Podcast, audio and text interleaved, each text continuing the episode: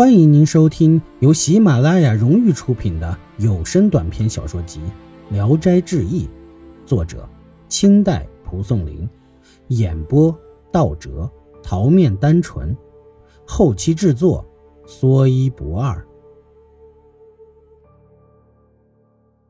又过了一天，死的更多，仅剩下了几只，合并到一个笼子内养着。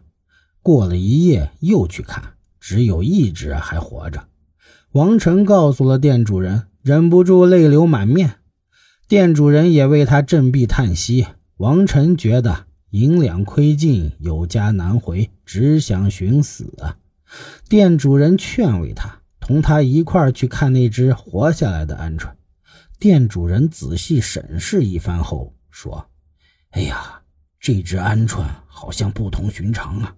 那些死了的鹌鹑。”未必不是被他斗杀的。你现在闲着也没事儿，就训练训练他。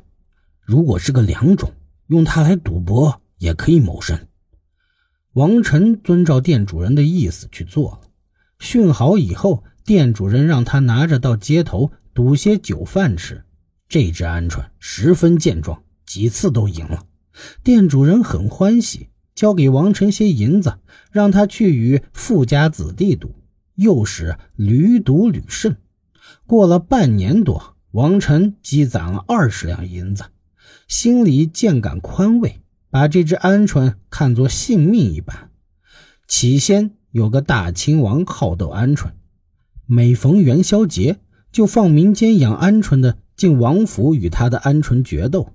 店主人告诉王晨说：“哎呀，现在发财可以说是很容易呀，所不知道的。”就是你的运气如何了？于是就把大清王府斗鹌鹑的事告诉他，带他一起前去，嘱咐说：如果败了，就自认丧气出来；倘若万一胜了，大清王肯定要买下来，你可不要答应。如果他强买，你看我的脸色行事，等我点头后再答应他。王晨说：“行。”来到王府。来斗鹌鹑的人已经拥挤在殿阶下。不一会儿，亲王走出御殿，左右随从宣告说：“有愿斗的上来。”立即有一个人手把鹌鹑快步上去。亲王命令放出王府的鹌鹑，客人也放出自己的。两只鹌鹑刚一搏斗，客方已经败了。亲王大笑。不一会儿。登台败下来的已经有好几个人了，店主人说：“可以了。”和王晨登上台，亲王端详了一下王晨的鹌鹑，说：“眼睛里有怒脉，这是只凶猛善斗的鸟，不可轻敌。”命取一只叫铁嘴的鹌鹑来对阵。经过一番腾跃搏斗，王府的鹌鹑败下阵来，又选出更好的，但换一只。败一只，亲王急忙命取来宫中的玉唇。片刻功夫，有人把着这只鹌鹑出来，只见它全身雪白，像鹭鸟一样神俊不凡。王臣胆怯了，跪下请求罢休，说：“大王的鹌鹑是神物啊，我怕伤了我的鸟，砸了我的饭碗。”亲王笑着说：“哈哈哈哈。”放出来吧！如果你的豆死了，我会重重的赔偿你的。王臣这才放出鹌鹑，亲王的玉唇直扑过来。这时，王臣的那只正像怒鸡一样伏在那里，严阵以待。玉唇猛地一啄，王臣的鹌鹑突然飞起，像仙鹤似的攻击他。两只鹌鹑上下飞腾，相持了很久。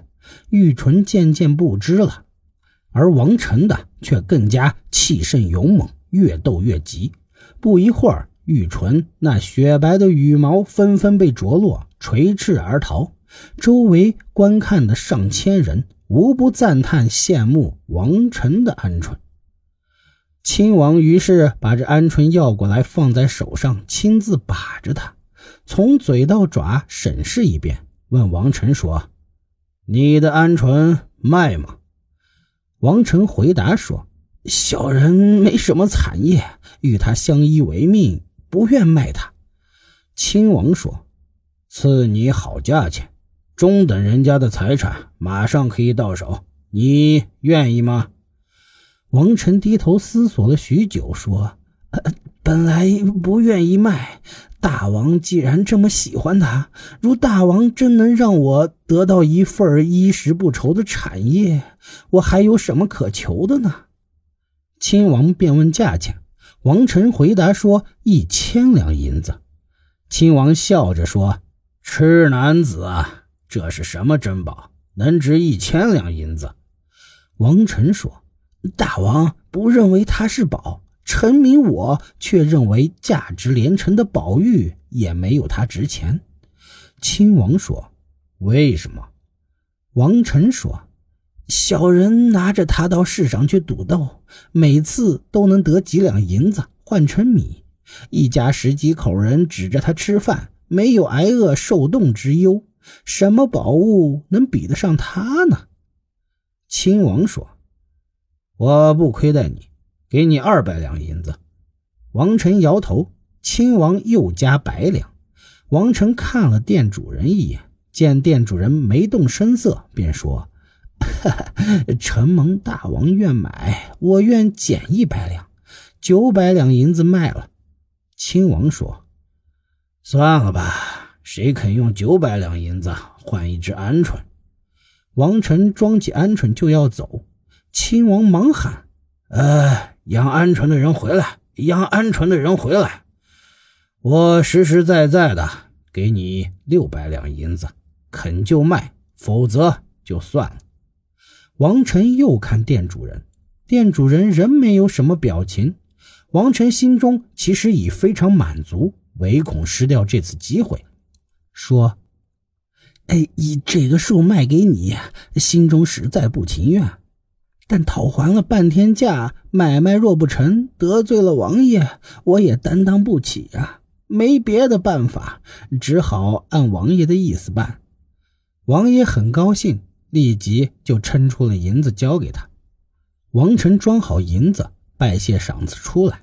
店主人埋怨说：“我怎么说的？你这样急着自己做主卖了，再还一下价，八百两银子到手了。”王成回去后，把银子扔在桌上，请店主人自己拿。店主人不要，王成再三相让，店主人才把他的饭钱算清了收下。王成整治好行装，回到家。详细述说了自己的经历，拿出银子让大家共享快乐。老婆婆让他买了三百亩良田，盖房子、置家具，居然又恢复了祖上的世家景象。老婆婆每天很早就起床，让王晨督促佣工耕种。王晨的妻子督促家人纺织，稍有懒惰，老婆婆就斥责他俩。夫妇二人安守本分，不敢有怨言。过了三年，家里更富了。老婆婆辞别要走，夫妻二人共同挽留她，直到难过的流泪，老婆婆才留了下来。可第二天早晨，夫妻二人去问安时，老婆婆已经杳无影踪了。易史是说：“富贵皆因勤劳而能得。”而王晨反而因懒惰而得，也算是极其罕见的事情了。但要知道，王晨其为人贫贱不能移，这就是为什么上天一开始抛弃他，但最终爱护他的原因。懒惰中怎么可能真的有富贵呢？本集演播到此结束，谢谢您的收听。喜欢请点赞、评论、订阅一下，谢谢支持。